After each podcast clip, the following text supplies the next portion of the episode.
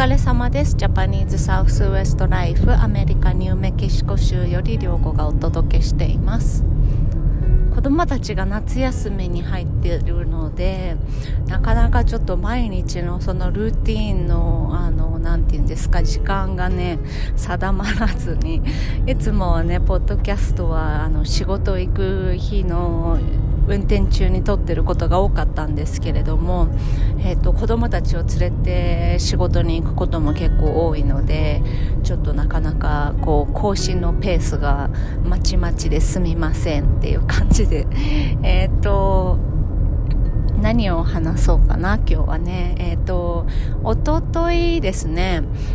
うんとロサンゼルスでなんかあの牛の集団が出ましたみたいなのがね あのちょっとコメディニュースみたいなのにあの全米のニュースでなってたんですけれどもその前の日かな？そのニュースが出る前の日にですねえっ、ー、とうちチキンを買ったんですね。あのひよこ？ひよこをあのずっと私ひよこを買いたかったんですね。で子供たちも買いたい買いたいって言ってて。であのひよこが普通に売ってるんですよ。あの馬の餌とかをね買いに行くお店でひよこが売っていて。でこの時期しかあのやっぱり時期によってよるのでこの時期にしかねひよこは手に入らないんですね。なんかすごい変な言い方ですけれども、えーと、それでこういろんな種類のひよこがですねこう売っていてであの卵をねあの産むひよこを欲しいっていうのをずっと言っててであの子供たちが夏休みに入ったしなんか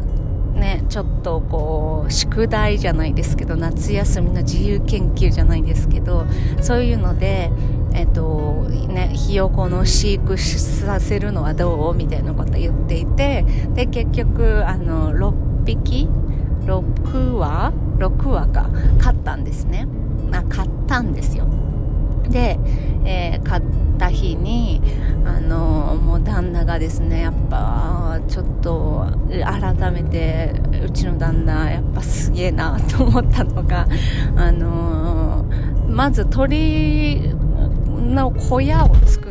けないじゃないですか。でどうすんのかなとか思って鶏小屋ってでも鶏になったら結構なこうちゃんとした小屋がないと狐が来ちゃったりして襲われたりするので結構ちゃんとした作りの小屋であとはもし卵を取るんだったらその衛生的にもねちゃんとこう傷サルモネラとかがついちゃうのであの衛生的にもちゃんとしなきゃいけないっていうのをあの話してたんですね。その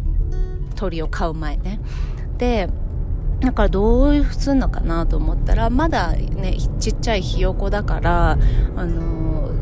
まあ、ただの小屋でいいだろうっていうのでなんかあの家にある端材みたいなのを使ってですね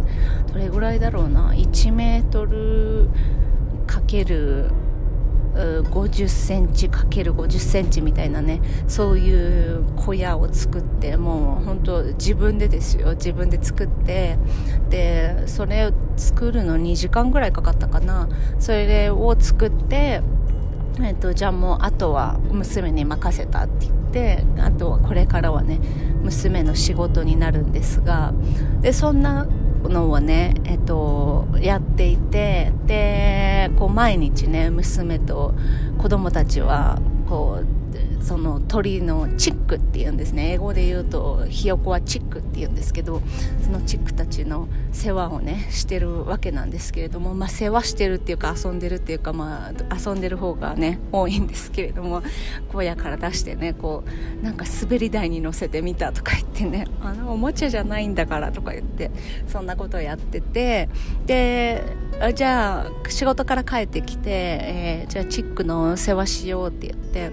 娘とチックの様子を見ていたらですねなんか馬と犬たちがもう大騒ぎしだしたんですよ外で。で犬がもうバンバン吠えててなんかもうあ尋常じゃない何かがいるなと思ってで見たらですね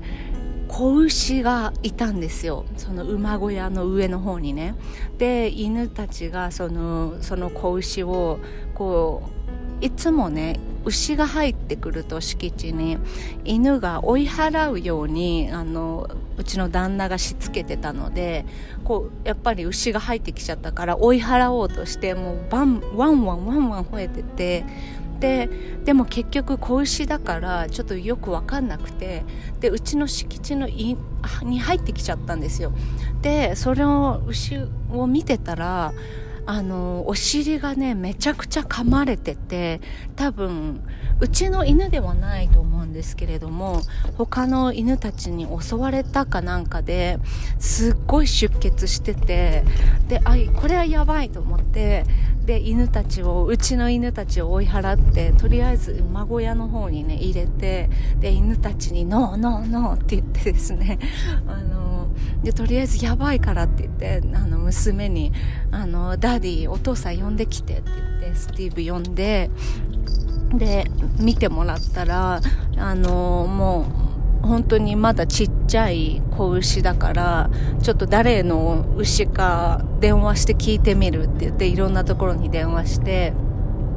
で多分あの人たちの牛だろうっていうのででその人のにコンタクト取ってこうこれこれこういうわけで牛がいるんだけどって言って「うん分かったじゃあ行くね」みたいな感じでであのうちの旦那はですねそのもう傷が結構ひどかったからあのなんか馬にね塗るスプレーみたいなのがあるんですね。馬の傷に塗るスプレー。それをね塗ってあげてであのじゃあちょっと私お母さん牛多分近くにいるだろうから探してくるわって言ってちょっと家の外を歩き回ってですね。ちょっと見てみて。でももうあのー、ミルクを飲んでる牛だから多分そのうちお母さんがねムームー言って戻ってくると思うんだよねって言って。でもしムームー言って戻ってきてうちの敷地に帰ってきちゃったらその牛たちはまたこういつでもうちに来る来れると思って来ちゃうからその子牛をなるべくうちから離したいって旦那が言い始めてですね。えじゃあどうするって言って犬たちが襲いかかっちゃうんだけどって言ってでとりあえず犬たちを抑えてですねで周りを見たら、えっと、家からですね1マイルぐらいね下がったところにあの牛の集団が見えてあ多分あれお母さんだなっていうあの同じ色のね牛がムームー言ってたのであ多分あれお母さんだね探してるねって言ってでそうちうちらがですね犬たちを抑えてる間に旦那がですねこういう子牛をシュッシュッシュッってやってですねあのー、そっちの集団にこう戻していくっていうねその牛追いの作業をねしてですねあのー、まあまさかまさかっていうかまあこういうことも起こるだろうなと思ったんですけどうちで起きたのは初めてだったのでなかなかあのなかなかなカウボーイなイブニングを過ごしました。そんな、えーと、牛追いをした時のお話でした。最近ですねあのー、家のネットがすごく調子が悪くてで昨日ネットの人が来て直してくれてでネットは直ったんですけど今度はネットが直ったと思ったら多分電話のですねなんかタワーがなんかおかしいっぽいねってあのー、電波がねいつも3本とか立ってるんですけどなんかここのとこずっと1本しか立ってなくてなんかあの電話してもなんかブチブチ切れるみたいなねそういう感じであの電話問題はね結構お店にかかってくる電話でもねまあなんか何にも言わないでなんかプツプツって言ってるとかねそういう電話がよくかかってきてまあ大体そういう電話はどっかのリザベーションだからだったりするんですけれどもそんなですね日を過ごしていました。はいというわけで、えっ、ー、と最近ですねアメリカに来て、えっ、と日本日本からアメリカに来てえー、日本に戻った子がいるんですけれどもお友達がね。えっとね日本に帰ったらえーと、アプリをダウンロードしないといけなくてそのアプリで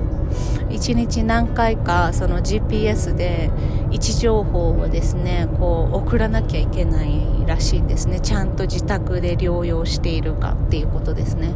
とかあとはその突然電話かかってきて今どこにいますかとか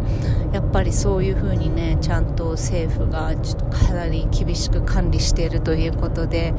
まだまだあのアメリカを国内はねものすごく緩くなってるんですけれどもまあでもリザベーションとかネイティブ関連はあのまだこう村にに入る入り口にゲートがあってセキュリティが立ってたりとかあとはナバホネーションのカジノはナバホの人しか行けないとかなんかそういうねあの規制はまだちょっと残ってるけれども、まあ、だいぶですね解除されてきてあの本当に普通の生活に戻ってきてるんですね。なのでこうやっぱり国をまたぐっていうことがね今はまだ厳しいなと思って冬に帰れたらいいなと思ってるんですけどちょっと考え中です。はい、というわけで皆様またじゃあねバイバイ。